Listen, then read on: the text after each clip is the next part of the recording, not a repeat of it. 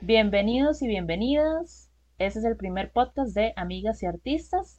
Es un podcast creado con el fin de conocer, visibilizar y valorar el trabajo de mujeres poderosas quienes se desempeñan en alguna rama artística. Soy Stephanie Morera, encantada de acompañarles en este episodio. Hoy estamos grabando 6 em, de mayo del año 2021 desde Costa Rica. Está bastante rudo el tema de la pandemia del coronavirus en este momento. Em, las restricciones están volviendo, entonces em, desde casita grabando les trajimos a la primera invitada. Eh, nuestra invitada de hoy es Montserrat Calvo. Ella es una tubista costarricense. Para quienes no ubican, eh, la tuba es un instrumento de viento metal o bronces es un parecido a la trompeta, pero grandísimo, ¿verdad? Y de los que se sientan atrás. Entonces, Montserrat, bienvenida.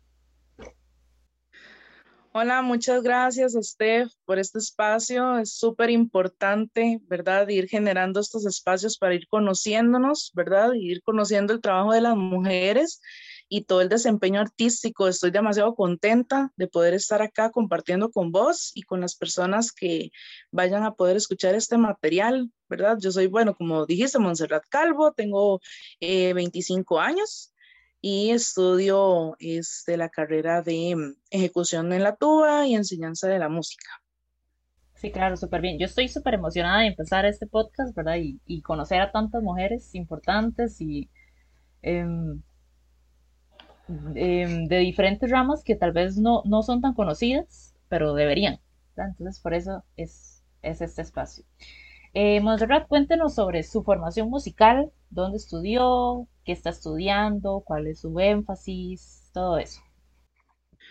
Ah, ok, bueno, yo me gusta mucho siempre hablar desde la etapa de la infancia, ¿no? Que es súper importante para la formación del ser humano, ¿verdad? Y desde la infancia, bueno, mi mamá este, y mi abuelita fueron como las primeras que empezaron a incursionarme con lo de la música, ¿verdad? Entonces, el primer, de hecho, el primer instrumento que yo toqué fue el piano.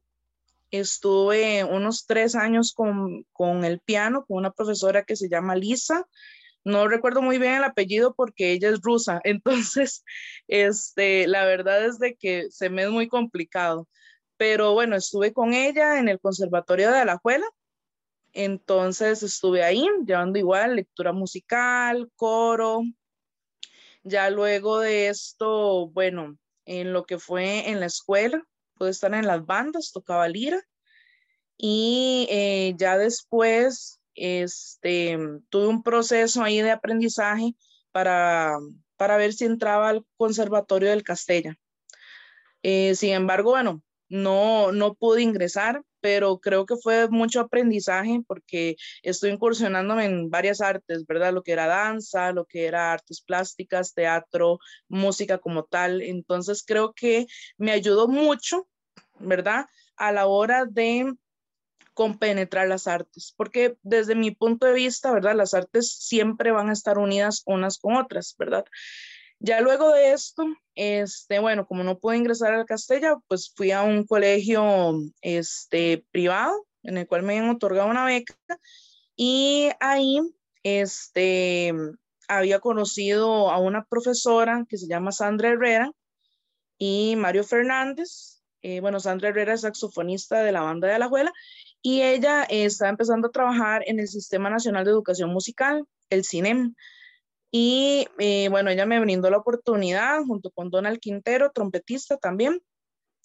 Y empecé los, los estudios de música otra vez en las tardes en el cine. Entonces ya ahí había llevado lo que era flauta dulce, lo que era conocer los instrumentos, ¿verdad? Te, te un curso donde te explicaban cada familia de instrumento.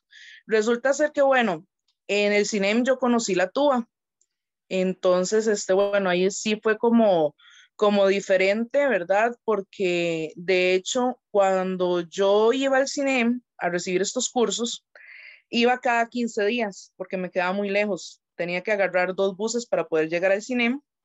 Y bueno, entonces, este, yo estaba muy pequeña y tenía que como como 12, 13 años, ¿verdad? Porque está iniciando también el cole. Entonces, bueno, la cuestión es que me dijo el profe que él ocupaba que yo le dijera algunos instrumentos que yo quería tocar, porque ya iban a mandar a traer los instrumentos. Y bueno, yo le dije, bueno, yo había, yo había visto lo que era el fagot y había visto lo que era el contrabajo, o sea, las, las maderas y las cuerdas. No había visto los bronces, pero fue así como de repente y él, él me había dado, el profesor Donald me había dado un, un, CD donde venían todos los instrumentos. Entonces uno tenía que escucharlos, ¿verdad? Conforme pasaban las clases, pero a mí me dio la curiosidad de escuchar todo el CD y pude escuchar algunos bronces. Resulta ser de que a mí me llamó la atención la tuba, el sonido de la tuba, pero yo no lo había visto en imágenes, no la había visto en vivo ni nada, o probablemente sí la había visto en vivo en algún momento, pero no sabía lo que era, ¿verdad? O sea, en, ese momento no, no sabía. Y bueno, yo le dije, bueno, yo quiero tocar fagot, contrabajo o tuba. Y se quedó así, todo extraño, y me decía, pero no hemos visto los bronces. Y yo le dije, profe, no importa, es que suena bonito, a mí me gustó cómo sonó en el, en el disco, entonces, eh, yo, yo quiero tocar, yo quiero tocar tuba. Y él, eh, pero ¿está seguro? Sí, sí. Bueno, está bien. Ya después venía otra etapa que era que vos probabas los instrumentos, ¿verdad? Y al final de cuentas ese día a mí me dio curiosidad por probar varios, hasta clarinete había probado, ¿verdad? Y, y ¿verdad? Fue una experiencia súper bonita. Más que a mí me gusta mucho experimentar, ¿verdad? Tener nuevas experiencias y todo eso creo que es súper importante. Y bueno, al final recuerdo que cuando llegué a hacer la prueba yo esperaba ver la tuba, pero no habían tubas, solo había un barítono. ¿Verdad? El, el barítono o el eufonio, como para comentarles un poco, es muy similar a la tuba, pero es más pequeño. ¿Verdad? Entonces, igual su sonoridad se encuentra parecida a la del trombón. Pero la cuestión fue que yo pasé esa prueba también, entonces me dijeron, puedes sonar la boquilla, ¿verdad? Puedes sonar el instrumento, entonces sí, sí puedes, sí puedes tocar. Bueno, está bien. Pero ¿qué pasó, Steph? Pues resulta ser yo toda emocionada esperando que cuando están entregando los instrumentos que ya los habían comprado, pues resulta que la tuba no había llegado que había que esperarse un año, porque las tubas en realidad son de los instrumentos más caros que hay también. Entonces, di, yo me quedé así, me dicen, tiene que escoger otro instrumento, otra área, o si no, di, vas a tener que, que salir, ¿verdad? ¿O qué, qué hacemos? Y le digo yo, bueno, ¿qué es lo que les falta? Yo siempre tan servicial, digo, bueno, ¿qué, ¿qué, es lo que falta, verdad? Para, para ver, y me dice, bueno, no hay percusionistas. Y yo, bueno, está bien. Entonces, estuve llevando un año de clases de percusión con Sergio Cubero, ¿verdad? Eh, un profe excelente, súper buena gente. Y aprendí muchas cosas, ¿verdad? Pero sí fue, digamos, otro año de otras experiencias, entonces tuve que esperarme. Igual cuando llegó la tuba, fue una aventura porque cuando yo la conocí, yo dije, ¿qué es esto tan grande? Y en realidad era una tuba de estudiantes que en realidad era pequeña en comparación al tamaño de, pues, de una tuba que manejo actualmente, ¿verdad? Entonces ya, bueno, pasé el, proceso en el cine, me tocaba estar en todos los ensambles porque no habían tubistas. Entonces, Monse venga al inicial, Monse venga a la intermedia, Monse venga al avanzado, Monse, ¿verdad? Entonces creo que eso me, me, ayudó mucho, ¿verdad? Fue una ventaja, aunque sí, digamos, eh, a veces era como un poco complicado por llevar el colegio, ¿verdad? En la mañana, luego en la tarde ir a las clases, luego en la noche hacer los deberes del cole, ¿verdad? Y, todo lo demás. Ya después, yo desde pequeña siempre tuve claro que quería dedicarme a la música, ¿verdad? Siempre, este, de hecho, me imaginaba dando conciertos, yo pensaba que iba a ser cantante, y me da mucha gracia de, esto sí nunca lo había comentado, pero, pero yo me identificaba mucho con, con esta gente de, de cómplices al rescate. Ah, sí, claro. no sé, no sé si, si, si, la gente ha, ha, visto esta serie, ¿verdad? Bueno, era como una novela de niños, no sé. Novelita, sí, sí.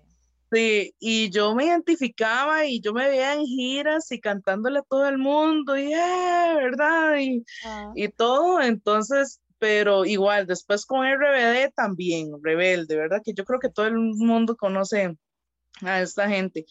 Y bueno, al final de cuentas yo decía, quiero estudiar canto también. Entonces, en ese proceso, en lo que yo llevaba la tuba, en lo que yo llevaba alcohol y todo lo demás, este, mi mamá tenía un compañero en el trabajo que la esposa este, es cantante, ¿verdad? Entonces ya ahí eh, hablamos con, con, ellos y bueno, resulta ser que la, la esposa de es cantante, pero cantante lírica, cantante de ópera. Entonces empecé a llevar clases con ella. Pues al final de cuentas la ópera me fascinó, me gusta mucho. Entonces ahí empecé a llevar eh, la parte musical, ¿verdad? A otras, desde otros, desde otros puntos, tanto en la tuba como en la parte de, de canto lírico, ¿verdad? Y la profesora con la que yo estoy, que es ella misma, se llama Nayansi Quiroz, una profe de verdad, tiene una trayectoria eh, musical súper completa, eh, más que todo se ha desarrollado a nivel internacional. Este, y bueno, ya cuando yo estoy terminando ya el cine y todo, y lo digo porque en el cinema hay hasta cierta edad, ¿verdad? Que puedes estar. Entonces yo dije, no, yo la verdad es que quiero, mi sueño era entrar al Instituto Nacional de la Música, ¿verdad? Y bueno, empecé a prepararme, busqué eh, al profesor encargado, este, que se llama, en ese entonces el profesor encargado de la cátedra de tuba era Andrés Porras. Y este, bueno, yo hablé con él, él me dio la oportunidad, fue demasiado amable y me abrió las puertas porque otro de los datos que digo yo interesantes es que en el CINEM no tenía un profesor de tuba como tal. O sea, entre todos los profes trataban de, de ayudarme con respecto a lo que eran las posiciones, lo que era respiración, ¿verdad? Muchos elementos que sí, sabemos que más bien los profes eh, súper capacitados, súper buena gente, ¿verdad? De, de, tratando de informarse y de, de construirse, ¿verdad? En, esas áreas de, de, los instrumentos de bronce, ¿verdad? Entonces, bueno, el, el profe Andrés me, me dio la oportunidad, entonces estaba como como en eso, sí me dieron la oportunidad de ir a la, banda elemental, a la orquesta infantil, ¿verdad? A recibir clases con él y ya luego eh, poder hacer una prueba para ver si, si pasamos, ¿verdad? Eh, por dicha pasé la prueba, entonces empecé a estudiar ahí en el Instituto Nacional de la Música. También había hecho prueba en ese entonces eh, para entrar a la carrera de enseñanza en la Universidad de Costa Rica, que recuerdo que el maestro Guillermo Rosabal fue el que, uno de los que me había hecho la, la prueba también, y la maestra María Clara. Entonces, eh, fue muy bonito, ¿verdad? Poder cumplir como esas dos metas, o sea, poder cumplir, ¿verdad? Porque yo tenía como objetivo y yo dije, yo quiero ser profe, porque yo vi que costaba mucho que hubieran profes de tuba, ¿verdad? Y yo quiero incentivar, yo quiero ver más tuistas, ¿verdad? Y más que todo, ya a través del tiempo decir, ¿por qué no hay mujeres? ¿Verdad? Empecé a preguntarme, ¿por qué será que no hay mujeres? Qué raro, ¿verdad? qué extraño. Pero eh, bueno, entonces ahí fue donde empecé la carrera de enseñanza y fue cuando comencé el preuniversitario en TUA. Ya lo que, digamos, y ya actualmente estoy en el tercer año de la carrera en TUA, ¿verdad? Sí tuve que pasar como digo un proceso de pasar nivel elemental, de hacer, un, de hacer eh, dos recitales, uno de elemental a intermedio, ¿verdad? A preuniversitario y otro de preuniversitario a universitario. Entonces ese ha sido como que el, el, el laberinto mío. Eh, entonces, actualmente está estudiando tuba en el Instituto de la Música, está estudiando educación o enseñanza de la música es en la UCR. Correcto. Y está en el preuniversitario. Eh, estoy, digamos, bueno, en la Universidad de Costa Rica estoy llevando enseñanza de la música. En el Instituto Nacional de la Música estoy en el tercer año ya de la carrera de tuba. Y aparte estudio con la maestra Nayansi Quiroz, ¿verdad? Ella tiene su academia aparte. Entonces, más que todo, sí, estoy con ella, ¿verdad? En la parte de... Qué duro, amiga. sí.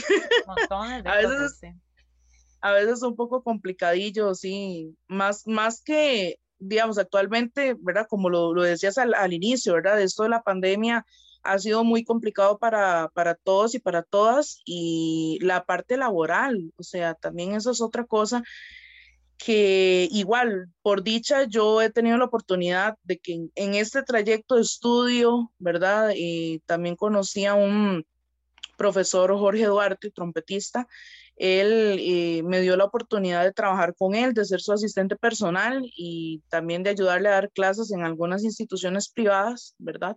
Entonces, este, he podido trabajar, ¿verdad? Que eso también es mm, o sea, muy complicado, o sea, tener que trabajar, tenés que cumplir horarios, tenés que cumplir con los chicos, con las chicas, ¿verdad? Y, y todo esto. Entonces, claramente, sí, a veces es muy complicado, ¿verdad? Cuando tenés que trabajar y estudiar y, sabes que a veces los programas también son súper amplios y a veces uno no ve como que el fin, ¿verdad? Pero es, es bonito, o sea, es un proceso que, que hay que, que, llevar y, y creo que, sí. hay que disfrutarlo, correcto. Este, justamente quería comentar que a Monse yo la conocí en la Orquesta del Cine, en la Manuel María Gutiérrez, cuando ambas estábamos, ¿verdad?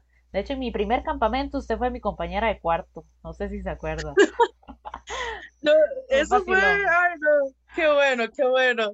Sí, sí, eso fue, eso es otra de las cosas, ¿verdad? Que, que buenísimo el cinema, o sea, eran unos campamentos y uno la adrenalina de, de, de, de ir a audicionar, ¿verdad? Qué bonito, pero, ay no, que yo te hubo unas historias en esos campamentos, qué bueno, sí. Súper, súper. Que yo era, yo, yo era medio, medio tortera, pero. pero, pero no, en, modo vacilón. Hay que, hay que hacerlo en algún momento. Monse, y dígame una cosa, yo sé que usted tiene varios proyectos musicales, ¿verdad? ¿Nos puede hablar un poquito al respecto? Sí, claro. Eh, bueno, como te comentaba anteriormente, cuando, cuando ya entré, digamos, cuando ya estaba más grandecita, ¿eh? este, a lo que era al, al instituto y a la UCR, este, pues, inclusive, eh, como vos mencionabas también lo de la Manuel María Gutiérrez, ahí muchas personas nos conocimos y empezamos a hacer lazos de amistad y todo lo demás. Y bueno, yo conocí ahí a una chica de Corno que se llama Melissa Quesada. Y bueno, a ella pues me la topaba en la Universidad de Costa Rica, ella empezó a llevar su, su, su carrera de corno francés allá. Y bueno, este, estábamos en varios eh, que hacen seminarios de bronces, ¿verdad? Encuentros de bronces, festivales.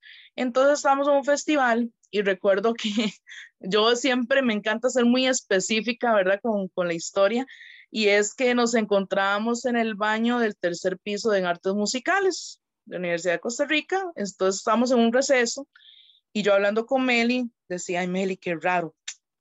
No es, aquí estamos ensayando una obra, ¿verdad? Para el cierre del festival sí, pero qué poquitas mujeres somos, ¿verdad? O sea, hay un montón ahí de, de, muchachos, ¿verdad? O, o, de más, como quieran decirles, ¿verdad?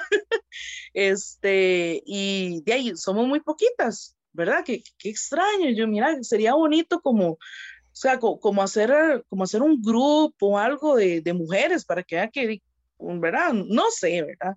Y en eso vemos que la puerta del baño tiene una ventanita, ¿verdad? Entonces vemos que pasó Girlani González, que ella es eufonista, y ya voy yo, Gir, venga, ¿verdad? Entonces ya entró Gir al baño y nosotras ahí hablando de, de lo que íbamos a hacer, ¿verdad? Entonces, bueno, resulta ser que, que empezamos así eh, buscando chicas. De hecho, lo primero, hicimos como un coro de bronces pequeñito, ¿verdad?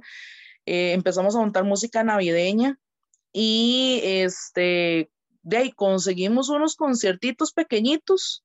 Eh, habíamos ido a Limón, a la Iglesia Católica de Limón a tocar y también a la iglesia de Alajuelita, si mal no recuerdo. Ya después, este, pues por cuestiones de tiempo, algunas no podían, ¿verdad? Y terminamos siendo un quinteto. Este, ahí estaba, eh, habían dos trompetistas, Rosalind Guido y Mariana Zamora. Y ya estaba, bueno, Melissa Quesada, Girlani y yo. Entonces, este, bueno, dijimos, bueno, vamos a hacer un proyecto y, y, pero ¿qué hacemos, verdad? Hay que buscar el nombre, hay que ver qué es, ¿verdad? Entonces, bueno, eh, llegamos a, la cuestión de, de ponerle Lilium Brass, ¿verdad? Que sería un lirio de bronce. Y lo que es el lirio eh, es un elemento muy representativo que se daba antiguamente a las mujeres, ¿verdad? Este, cuando pasaban como a la edad de la madurez, ¿verdad? Como ya una más adulta, era un simbolismo de, de feminidad, obviamente, ¿verdad? o sea, las flores, eh, pues por cuestiones sociales, ¿verdad? Siempre han sido como otorgadas a la parte femenina este, pero más que todo una cuestión de pureza, una cuestión de crecimiento, una cuestión de acople, ¿verdad? Y un lirio de bronce, o sea, los bronces eh, son muy brillantes, son muy fuertes, ¿verdad? Cuando nos hablan de bronce, imaginamos armaduras, imaginamos algo, algo fuerte, algo, algo potente, dice uno, ¿verdad? Entonces, eh, es ver cómo las mujeres, a pesar de tener esa caracterización social, pueden ser mujeres fuertes, pueden ser mujeres que eh, pues salen adelante. O al menos, digamos, yo, yo, yo lo he sentido así, ¿verdad? Durante todos estos, eh, bueno, durante estos años. Y eh, bueno, empezamos, tuvimos algunas participaciones en algunos festivales de bronce, ¿verdad? Inclusive pudimos ir a, a Guatemala. Hicimos una, nos invitaron a un festival de al Guatebras Estuvimos allá, este, pues unos días y de igual manera, o sea, súper esfuerzos tratando de hacer ventas, ¿verdad? Y todo para poder, eh, pues, apoyarnos, ¿verdad? Porque como ya era un proyecto aparte, no era tanto como alguna institución como tal, entonces claramente no íbamos a tener los beneficios, ¿verdad? Que, ¿verdad? Es diferente un proyecto aparte personal a un proyecto de una institución como la universidad o algo así. Entonces, bueno, así fue como, como estuvo, como, como has estado en Lilium Brass, ¿verdad? Actualmente somos eh, un trío. Actualmente queda, quedamos Melissa Quesada, la cordista, Girlani González, eufonista, y yo tocando la tuba. Este, y bueno, a partir ya de eso, eso fue como el primer proyecto, ¿verdad? A, a digamos, poquitos rasgos, ¿verdad? Eh, luego, el año pasado, con todo esto de, de, lo de la pandemia y ver que estábamos encerradas y que no podíamos comunicarnos como normalmente lo hacíamos, este, y estaba yo un día aquí en la casa y digo yo, mira, cómo me hacen falta las chiquillas, de verdad. Entonces, ya les dije a ellas como, ay, chiquillas, qué bonito sería, este, quisiéramos de un grupo de mujeres más grande, una comunidad de mujeres broncistas, ¿verdad? De, de no, o sea, de no pasar a ser solo el primer ensamble de mujeres broncistas del país, porque anteriormente no había un ensamble de mujeres broncistas, ¿verdad? Y por qué no, no formar también una comunidad, ¿verdad? Para seguir incentivando a más chicas, ¿verdad? Y todo lo demás, creando como esos espacios. Entonces, bueno, empecé yo ahí a buscar contactos, hice un mensaje, lo empecé a reenviar y yo le decía a varias chicas, chicas, conocen a tal, tal chica de trompeta, tal chica de todo lado, que esto, que lo otro, mándenme y pasen este mensaje, ¿verdad? Entonces empecé como que a organizarlo. Ya lo que fue, tuvimos una pequeña primera reunión, yo estaba súper nerviosa porque de ahí uno dice, uy, ¿será que se conectan? ¿Será que les gusta la idea? ¿Será que no? ¿Será que sí? ¿Verdad? Entonces, eh, pues a partir de ahí ya eh, lo empecé a organizar. Al principio fue muy complicado porque, eh, vamos a ver, sí, el hecho de empezar a buscar personas en redes sociales, porque yo dije, bueno, la, el objetivo mío que es, bueno, chiquillas, tenemos que ponerle un nombre, igual otra vez, ¿verdad? Buscar un nombre, votaciones, un logo, ¿verdad? Y, todo ese proceso. Entonces, al final quedamos como Mulier Brass y Mulier, ¿verdad? O sea, ya sería como la, la, palabra como tal de mujer, mujer de bronce, ¿verdad? Siempre, digamos, manteniendo como esa fuerza, ¿verdad? Esa, esa esencia de que vean que somos mujeres, ¿verdad? Somos mujeres broncistas. Y eh, bueno, llegamos ya a lo que era el nombre, llegamos a una primera etapa del logo, y bueno, ya después empecé a investigar. Yo dije, bueno, yo quiero que, el, que la colectiva, ¿verdad? O el colectivo, este, pues eh, nos haga crecer de una manera integral. ¿Qué me refiero con crecer de una manera integral? Bueno, conozcámonos qué es ser mujer, ¿verdad? ¿Cómo somos nosotras como mujeres? ¿Qué, qué miedos tenemos? ¿Qué tenemos que enfrentar? ¿Verdad? Todas estas cosas. Entonces empecé a, a hablar con personas eh, y conseguir charlas gratuitas para las chicas, Entonces, de hecho, o sea, en nuestra página tuvimos como varios flyers, ¿verdad?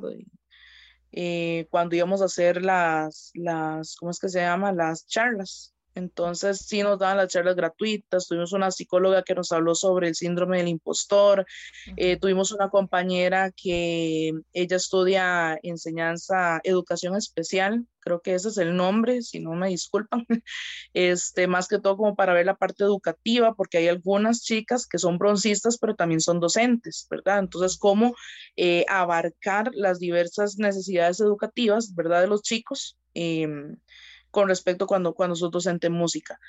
Eh, otra que nos dio una charla de nutrición, ¿verdad? Varias, varias charlas de, de, ya de un sentido más integral.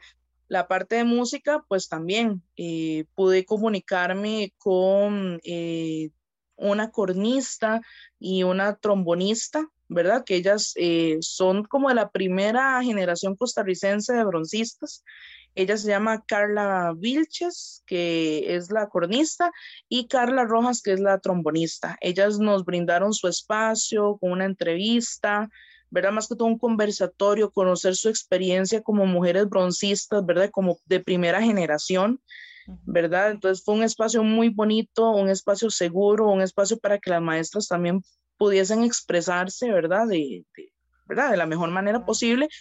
Y de igual manera ya por ejemplo, otra de las clases que conseguí fue con Armida Rivera, que ella es una trompetista mexicana. Entonces ella sí este, nos habló un poco de su experiencia, al igual de que nos escuchó. Entonces yo le decía, chicas, si quieren eh, que las escuche, grabemos un video, me mandan los links de YouTube y todo lo demás. Pues este, llegó un momento en el que yo ya no podía más con todo. Entonces yo, yo dije, la verdad, es, es mucho trabajo ¿verdad? O sea, tenía mi trabajo personal, tenía pues todo esto de la, de, de la Universidad de Costa Rica, de las Info y estar con Lilium también. Entonces yo dije, bueno, tengo que ver cómo hago para agilizar esto, pero y que, que, no me caiga a mí, porque hay que ser sinceras, o sea, llega un momento en el que, en el que en nuestra vida puede haber mucha presión, ¿verdad? Por las cosas que, que estemos llevando, y la verdad es de que yo dije, no, esto es de todas. Y yo dije, no, chicas, pero esto es de todas, porque y yo mejor, y si hacemos una directiva, ¿verdad? Entonces, buena idea. Entonces yo, y yo así como ya casi muriendo, y yo chiquillas, ¿verdad? Eh, no, yo, yo sí les dije, podemos hacer una directiva, me gustaría que se involucre más, este es su espacio, ¿verdad? Porque es que en realidad esa era la finalidad, pero creo que tal vez estaba como tan concentrada en poder generarles a ellas un espacio, en poder hacer cosas buenas. Y yo creo que hasta un poco de ansiedad por estar en, desde que todas estuviéramos encerradas, ¿verdad? En nuestras casas y, y preocupadísimas con todo, con todo lo que está pasando, ¿verdad? Porque lo que ha estado, lo que pasó y lo que está pasando actualmente. Entonces, este, pues ahí empezamos de que manejemos redes, que esto y que lo otro. Y bueno, así fue como, como terminamos el año pasado, que hicimos eh, un material navideño, un video que, que, pusimos en nuestra red social y todo lo demás. Y este, bueno, ya este año lo que, lo que quisimos fue, bueno, yo le dije a las chicas, chicas, qué bonito sería hacer un concurso. Entonces, ¿verdad? Ah, mira, qué vacilo, qué bonito. En un principio el concurso pues iba a ser de, de, ¿cómo es que se llama? De cornos y de trompetas. ¿Verdad? Al final de cuentas, estuvimos haciendo averiguaciones. Bueno, ¿será que podríamos dar un premio? ¿Será que esto? Y entre todas hagamos una rifa, si no, a ver cuánta plata tenemos y por lo menos hacerlo a nivel de Costa Rica para las mujeres. Todo fue evolucionando y al final de cuentas terminamos con, con solo para trompetistas, dos categorías y a nivel centroamericano. Pudimos conseguir el apoyo de, de y Yamaha, ¿verdad? Por medio de, de, Alexis, el trompetista. Entonces, este, él nos, pues, nos ayudó, ¿verdad? Con toda esta cuestión. Y, este, bueno, de hecho, en estos días ya, ya es la final del concurso como tal, ¿verdad? Y, o sea, ha sido como un proyecto muy bonito porque creo que hemos hecho bastante en muy poquito tiempo. ¿Verdad? Y cada vez hay más chicas, de hecho hay chicas de, de Centroamérica, hay unas de Guatemala, hay unas de, este, de Nicaragua y de El Salvador, ¿verdad? Que se han querido unir, ¿verdad? Al, al, chat que tenemos en, en, WhatsApp como, como colectiva. Entonces, vieras de que, que ha sido muy bonito, ¿verdad? Y igual, ahí estamos en proceso de, de crecimiento y de aprendizaje. Qué bonito, Monse. ¿Y qué carga usted? Sinceramente, usted es toda una emprendedora en esas, en esas ideas de, ¿verdad? De, generar espacios para, para mujeres broncistas y etcétera. ¿Verdad? Es como bastante difícil tener las ideas y bastante difícil ejecutarlas también porque pues a veces uno dice, mira, esto es una excelente idea, pero pues no tengo los recursos, no tengo los patrocinadores, está, está muy complicado, ¿verdad? Y la mayoría de gente diría, no, la verdad es un caso perdido, ni siquiera lo voy a intentar, ¿verdad? Pero no, vos ahí te mantenés, ¿verdad? Y seguís eh, insistiendo hasta que, hasta que lo logras. Sí, claro, vieras de que yo, yo lo que siento, este, vamos a ver, vamos a tener muchas veces eh, lapsos en nuestras vidas, ¿verdad? De que como decís vos, ¿verdad? El arte a veces no es muy bien apreciado. ¿verdad? A veces no, la mayoría de tiempo la gente no aprecia lo que es el arte. En, cualquier, en cualquiera de, de sus, ¿cómo es que se llama? se me fue la palabra, eh, en cualquiera de sus áreas, ¿verdad? Que si es pintura, que si es ballet, que si es teatro, que si es ópera, que, ¿verdad? Que, si es como música como tal. Pero yo he, yo he aprendido algo y, y, digamos, esto es como, como mi secreto mágico, que espero que, que les pueda funcionar a las personas que estén escuchando esto. Uno, uno logra muchas cosas bonitas cuando uno primero que nada es humilde, ¿verdad? Cuando uno primero que nada aprende a escuchar y aprende a conocer a las personas. ¿Por qué te digo esto? Porque yo me he tomado el tiempo y eso es una parte, hay una parte en educación que, que es la parte humanística que le llaman, y es que conoces a tu estudiante como tal. Sabes que se llama fulanito de tal, que le gusta el color tal, que no come naranjas porque le dan alergia, o que no come fresas, o que su pasatiempo favorito es ir a, jugar con el play y que le gusta tal juego, tal videojuego. Es muy difícil, claro, acordarnos siempre de todo lo de la persona, pero cuando nos damos la oportunidad de buscar dentro de esa persona, de buscar su esencia, uno aprende y dice, mira, esta persona es buena para tal cosa. Entonces usted llega y le habla a la persona y le dice, mira, es que yo he visto que sos excelente en esta área. Usted podría ayudarme o vos podrías ayudarme. Necesito una persona como usted. Necesito de su experiencia, necesito de su habilidad, necesito de su energía. Entonces, ¿qué es lo que pasa? Es diferente cuando, cuando a vos se tratan bonito, vos reaccionas bien cuando a vos te tratan feo o con indiferencia o diciéndote, te vamos a ver qué tal. Creo que lo pensarías muchas veces, ¿verdad? Claro. Creo, e, es, es como, yo lo veo, vamos a ver, como, como un enamoramiento a la persona, ¿verdad? Qué bonito es cuando uno llega a un lugar y le dicen, uy, es que usted, qué bueno que, que, que habla, qué bonita oratoria, qué bien que se expresa. Ahora bien, usted sabe que hay personas de que, que usted llega y les dice, mira, ¿podrías ayudarme con tal cosa? Punto. Porque tal vez es una persona que tal vez no le gusta ser muchas veces elogiada o elogiado. Hay que saber conocer los distintos tipos de personas y esa ha sido la base, porque yo, yo he tratado de conocer a las chicas, de ver qué les gusta, qué les molesta, qué les incomoda. He tratado de, de generarles esos espacios y de incentivarlas. O sea, decirle, chicos, podemos, nosotros podemos, nosotros somos carga. O sea, ¿verdad? Entonces, creo que esa es como la base de poder ir generando los proyectos y yo creo que a través de, de, nuestro crecimiento nos vamos dando cuenta qué personas sí y qué personas no. A veces de golpe, ¿verdad? Lastimosamente, porque esa es otra realidad. Pero mi consejo es, o sea, enamoren a la gente, nosotros como artistas tenemos que saber vendernos, ¿verdad? O sea, y a veces hay que saber vendernos entre nosotros, tener colaboraciones, si no, si no, ¿cómo vamos a avanzar? ¿verdad? Es crear una comunidad de apoyo entre, entre artistas. Entonces yo siento que eso es como, como, mira, como la esencia y como el núcleo de, de, poder ir trabajando con las cosas.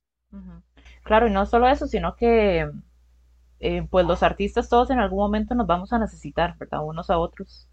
Entonces, eh, pues si yo te ayudo, vos me ayudas, ¿verdad? Y hacemos una red de apoyo ahí, ¿verdad? Donde nunca nos caigamos. Esta época ha sido fatal para los artistas, ¿verdad? Para todo el mundo, claro, pero para los artistas ha sido muy, muy, muy fuerte, digamos, y muy impactante porque los teatros están cerrados, no hay cómo hacer conciertos, no hay cómo hacer proyectos, este, ¿verdad? Los, los, las instituciones o los ensambles se detuvieron.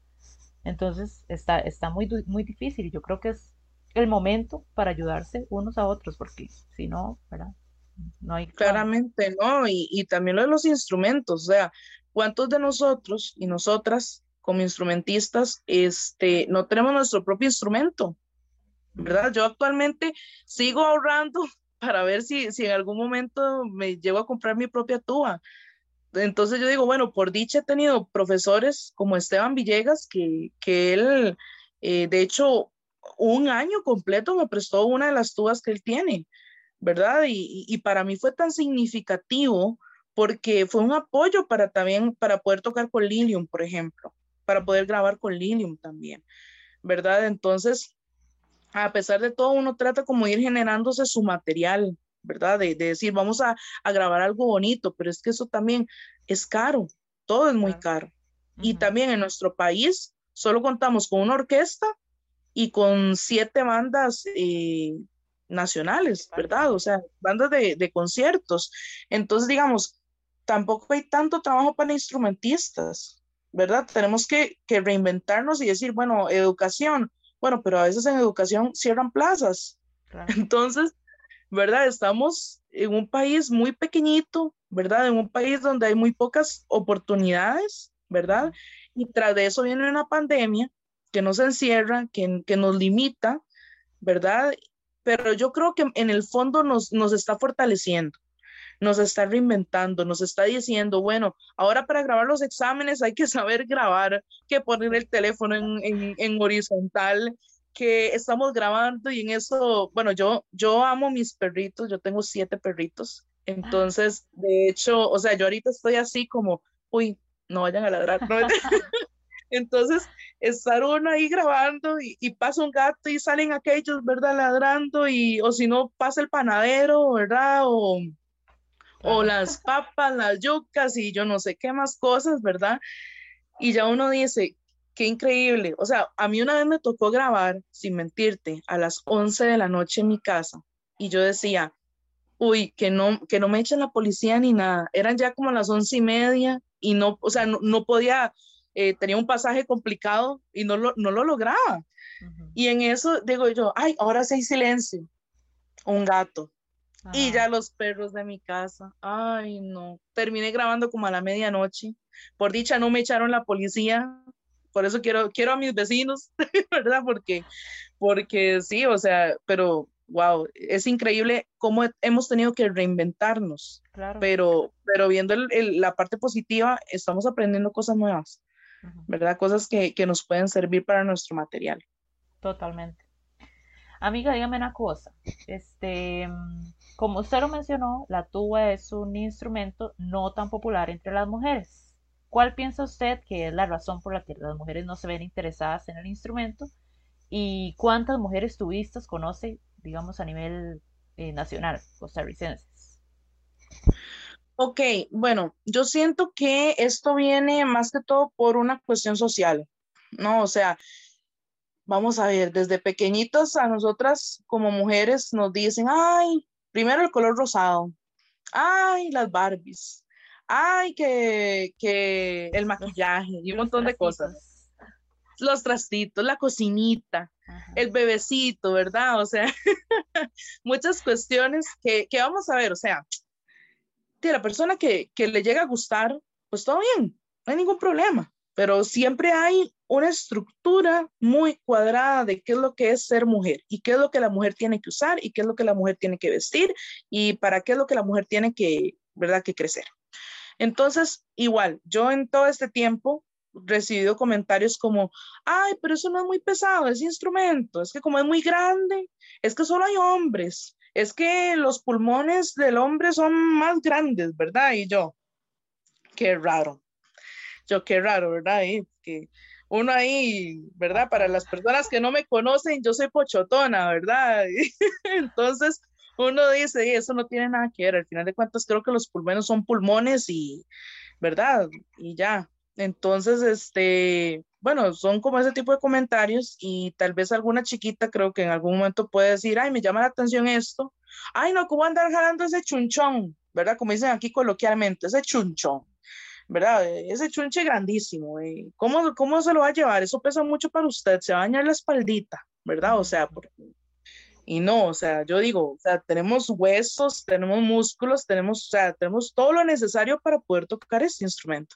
Entonces creo que por ahí va el asunto. Eh, más que todo por influencias de la misma familia, de, ¿verdad? del machismo, siento yo, ¿verdad? Hay que hablarlo como tal.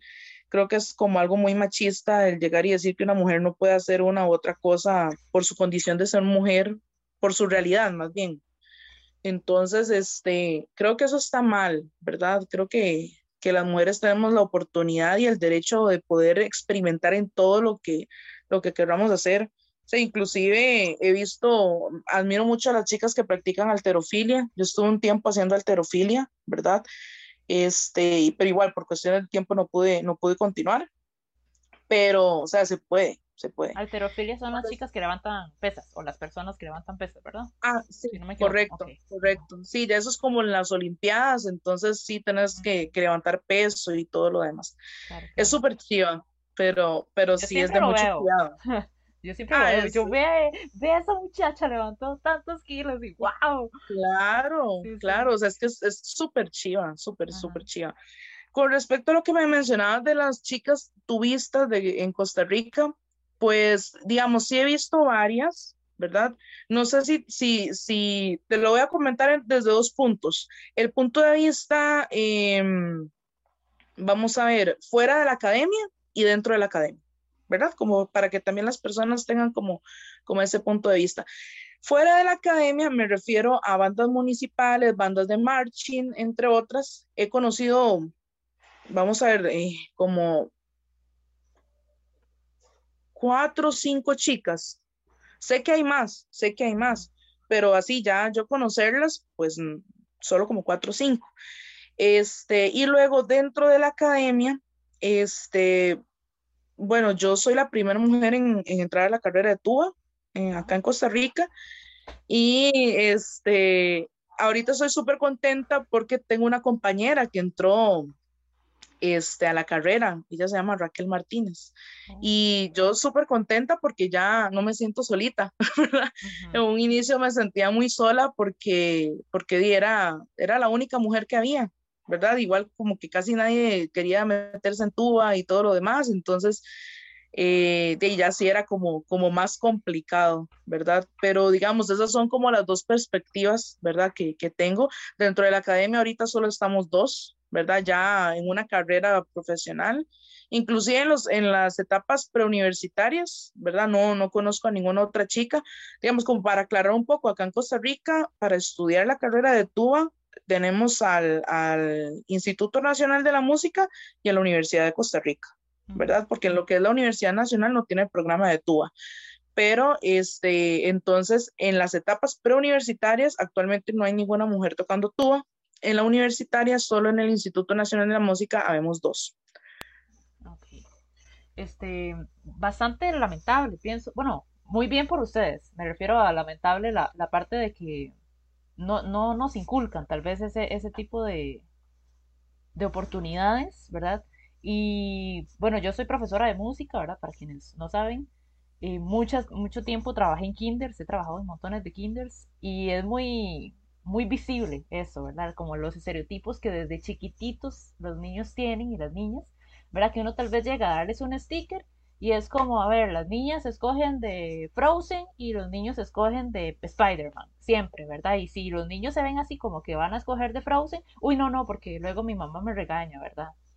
O yo, ponía, que, yo ponía, qué sé yo, una canción digamos, de, no sé, de Moana, ¿verdad? Y ellos decían, no, pero es que esa canción es de niñas. Y yo les decía, ¿cómo va a ser una canción de niñas? Ve al muchacho que la está tocando en el piano, ¿verdad? Y ellos se quedaban súper sorprendidos y, ¿cómo? ¿Verdad? Pero, o sea, es una canción de niñas y la está tocando, ¿verdad? Entonces se quedaban confundidos, ¿verdad? Y es súper triste ver esas cosas desde, desde pequeños, ¿verdad? De que ni siquiera tienen noción de, de los géneros y cosas así, pero ya les están imponiendo ¿verdad? Lo que les tiene que gustar y lo que no les tiene que gustar. Ellos tienen que rechazar esto y esto porque son hombres, ¿verdad? O, tienen que escoger instrumentos delicados porque son mujeres, ¿verdad? Entonces... Sí, correcto. De hecho, había, ahora, ahora que estaba mencionando esto, eh, se me vino a la mente, eh, una vez escuché a una, a una muchacha, ella es trombonista, que llegó y comentó, ¿verdad? En, ¿cómo es que se llama? Creo que fue una entrevista o yo creo que era como dentro del mismo colectivo, ¿verdad? Y ella este, estaba haciendo las pruebas de trombón y eh, tenía tres chiquitas que, que, querían el trombón y que estaban ahí con ella, ¿verdad? Y todas así como, uy, qué bonito, ¿verdad? Y en eso dice ella que en eso entró un chiquito para verle el trombón y que el chiquito se quedó así como extrañado y que después dijo como que no, ya no quiero hacer la prueba y que ella le preguntó que por qué no iba a hacer la prueba, ¿verdad? Y por qué no quieres tocar trombón. Ah, no, es que es un instrumento para niñas, porque solo vi niñas ahí. Entonces, nosotros nos quedamos así como, o sea, wow, qué increíble, porque nunca pensamos, ¿verdad? O ella, inclusive ella dice, yo nunca pensé que, di, por ver a la profe de trombón y ver otras chicas en trombón, él no quería pues involucrarse, ¿verdad? Por el hecho de que él decía, ay, es que es que es de niñas, es que es de mujeres. O sea, fue increíble. Fue increíble porque en realidad, o sea, en general eso, los bronces son para, para hombres, eso es lo que dice la gente. Ajá, siempre pasa al revés, ¿verdad? Sí, y eso fue una vez que, que ella nos comentó y que ella dijo como, di, yo no, nunca lo voy a superar, digamos, que, que por un momento, que por unos minutos, se le dio vuelta al asunto, ¿verdad? Hubo un giro ahí y, más bien estuvo, estuvo al contrario. Qué vacilón, ¿eh? Sí, eso, ver el, poder de, también ver personas ahí de, ¿verdad? Con las que nos sintamos identificadas. Sí, claro, correcto. Importante. Súper. Este, Monse, ya para ir terminando, ¿qué consejo le daría usted a las mujeres que están iniciando su carrera de tuba o que les gustaría em, experimentar el instrumento para motivarlas? Bueno, yo les diría que para mí la tuba es un instrumento demasiado lindo, demasiado genial. O sea que, que no estarían ni perdiendo el tiempo, que estaría más bien abriéndose una nueva posibilidad de, de, sensaciones y de emociones y, y, de todo, porque vieras de que yo yo he visto a la tuba como mi amiga, como mi compañera, como la que está ahí para ayudarme a, desahogarme, ¿verdad? Yo creo que eso es en cualquier instrumento, pero yo siento que la tuba me eligió a mí, mm. ¿verdad? Hay que dejarse elegir, como dicen popularmente, hay que dejarse querer también, ¿verdad? Y, yo creo que, que hay que, ¿verdad? Hay, hay que tapar esos comentarios negativos. Yo creo que las mujeres hemos demostrado a través de la historia cómo podemos cambiar el mundo. Pienso que las mujeres podemos cambiar toda la perspectiva, ¿verdad?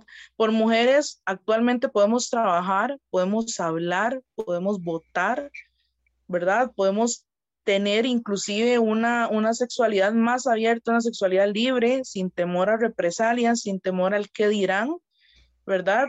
Siempre va a haber gente, o sea, no se echen para atras, porque siempre va a haber gente que, va a querer meternos el pie para la zancadilla, pero está en nosotras en si ponemos el otro pie fuerte para no caernos, o bien que si nos caemos simplemente nos sacudimos el polvo y nos levantamos, porque igual yo en lo personal, si he tenido complicaciones, muchas, he pasado por muchas cosas difíciles, ¿verdad? Porque siempre hablamos de lo bonito, pero muy pocas veces se habla de, de la parte complicada, ¿verdad? Porque si ya por el hecho de que todavía actualmente eh, a pesar de que tenemos muchos derechos, hay muchas, mucho machismo y muchas cosas que nos, nos reprimen como mujeres y muchas leyes injustas para las mujeres.